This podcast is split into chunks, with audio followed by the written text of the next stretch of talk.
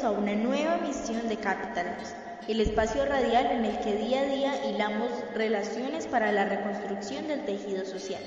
En la mesa de trabajo hoy nos acompañan Stephanie Castillo, Ruby Sánchez y Karen Albarracín. Hola amigos de Capital News, les habla Stephanie, que como todos los días los acompaña en este horario. En el día de hoy les tenemos un programa del cual les interesará mucho escuchar. Hablaremos de la literatura indígena colombiana, un tema que todos sabemos algo, pero que con el paso del tiempo se nos han olvidado algunos datos importantes. ¿O a usted, Karen, no le ha pasado lo mismo? Así es, Stephanie, pero primero déjeme saludar a nuestra querida audiencia que siempre está al pendiente de nosotros, acompañándonos en nuestras emisiones de todos los días. Es maravilloso compartir otro día con nuestros oyentes y hoy queremos dedicar nuestra programación a la literatura indígena colombiana. Realizaremos una breve introducción del tema, hablaremos sobre las características como cultura, sus obras más relevantes, sus autores más destacados y mitos que conforman esta literatura. Además contaremos con una invitada especial, la cual está especializada en el tema, quien nos dará a conocer algunos aspectos relevantes. La tradición oral ha sido el principal medio de la transmisión cultural de los grupos indígenas. La oralidad y la escritura indígena abarcan el origen de las comunidades colombianas y textos que han sido producidos a lo largo de la historia, los cuales son ejercicios de conservación de culturas, creencias y pensamientos. Al tener una base oral, estas narraciones han sido marginadas por la tradición escrita característica de la literatura occidental. De las más de 80 lenguas indígenas que se hablaron en lo que hoy conocemos como Colombia, apenas nos quedan un puñado de historias. Muy bien, ahora tenemos una pregunta para nuestros oyentes. ¿Saben ustedes cuáles fueron las tres grandes familias lingüísticas de Colombia? Quiero recordarles que desde ahora estaremos tomando sus llamadas, así que si saben la respuesta pueden contactarnos ahora mismo.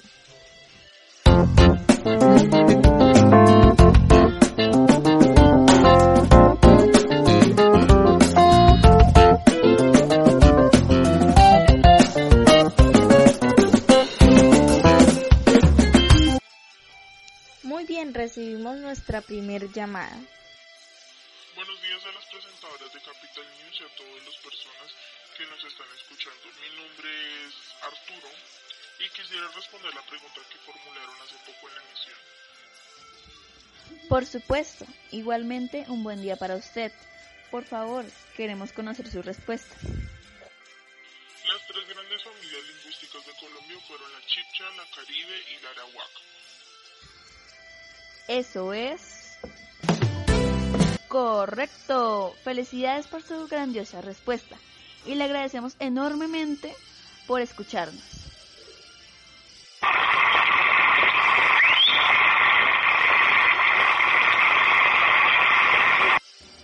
En las lenguas de las tres grandes familias lingüísticas de Colombia, la literatura indígena ha explorado temas que van desde la relación del hombre con la naturaleza, el juego, la fiesta y la magia, hasta las relaciones amorosas, los quehaceres cotidianos, los calendarios agrícolas y religiosos o los códigos de conducta. Estos conocimientos y sentidos sobre el mundo han sido expresados por medio de canciones, cuentos, narraciones tradicionales, relatos ancestrales, bailes o poemas. Ahora tenemos con nosotros a la maestra en arte Lisbeth, quien estará resolviendo algunas dudas o inquietudes acerca de este tema.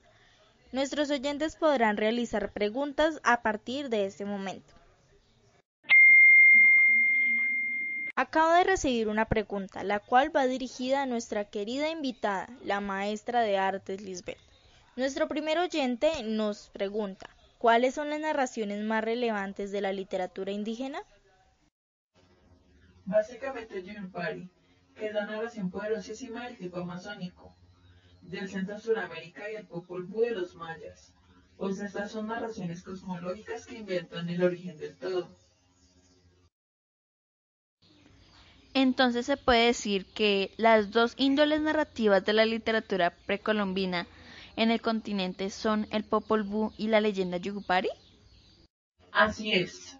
Sin embargo, el peso de la producción literaria indígena ha reposado desde hace años en la cotidianidad de la vida misma y hasta hace apenas unas décadas ha despertado el interés de académicos e instituciones. Algo que también nos llama la atención son las historias indígenas, que siguen estando vivas en la memoria, como el muantolimense, el taitapuro huilense, el huantamacaucano o la araña de Anace chocuana. En la región andina existen decenas de historias muiscas. El mito de Bachué, la historia del monstruo del lago de Tota, la leyenda de la casica de Guatavita o la leyenda del Dorado, de las cuales toda persona ha escuchado hablar, aunque sea una vez en su vida. Tenemos otra pregunta de un oyente. ¿Existen diferentes tradiciones culturales entre los grupos indígenas? Claro que sí. Tal es el caso de los Kogis, que a pesar de no depositar su cosmovisión, es una tema unitaria del Yugupari. Tiene una tradición cultural que se puede sintetizar en entorno a la madre tierra.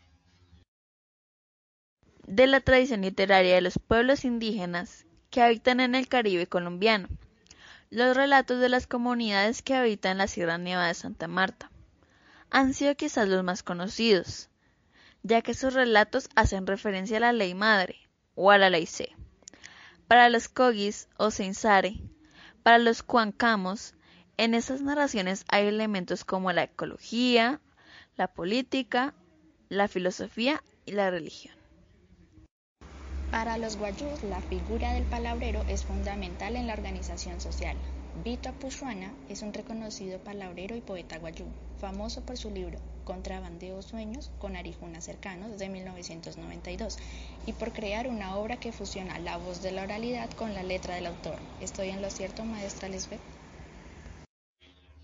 Por supuesto, Miguel Ángel López, que entre varios de sus heterónimos se conoció como Vito Apushana, consiguió unificar su propia intuición como sujeto particular, que ve el mundo de una manera única, con la tradición a la cual pertenece. En efecto, la literatura indígena contemporánea está conformada por obras de escritores como Miguel Ángel López Hernández, Vito Apuchana, poeta y narrador, quien ganó el premio de poesía Casa de las Américas en el 2000. Freddy Chicangana, poeta yanacona, ganador del premio de poesía de la Universidad Nacional de 1995, o Hugo Yamioi Huayibioy, y Estercilia Jimaca Puchaina una mujer wayú que explora el mundo mítico femenino de, de, arañas que se convierten en doncellas y de princesas en castillos a la mitad de la Guajira. En conclusión, la riqueza de la tradición oral y la literatura indígena son muestra de nuestro origen y del legado ancestral que mantiene viva la esencia de nuestras raíces indígenas.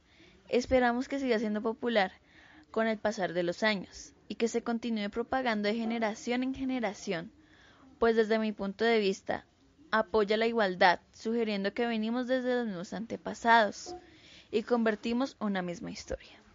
Agradecemos enormemente a nuestros fieles oyentes y a la increíble maestra de artes Lisbeth por acompañarnos en la emisión del día de hoy. Esperamos que todos hayan disfrutado de esta programación así como nosotras lo hemos hecho pero lastimosamente el tiempo ya se terminó. Por favor, no olviden sintonizarnos mañana a la misma hora. Los esperamos en Capital News. Donde siempre puedes encontrar la historia en diferentes voces.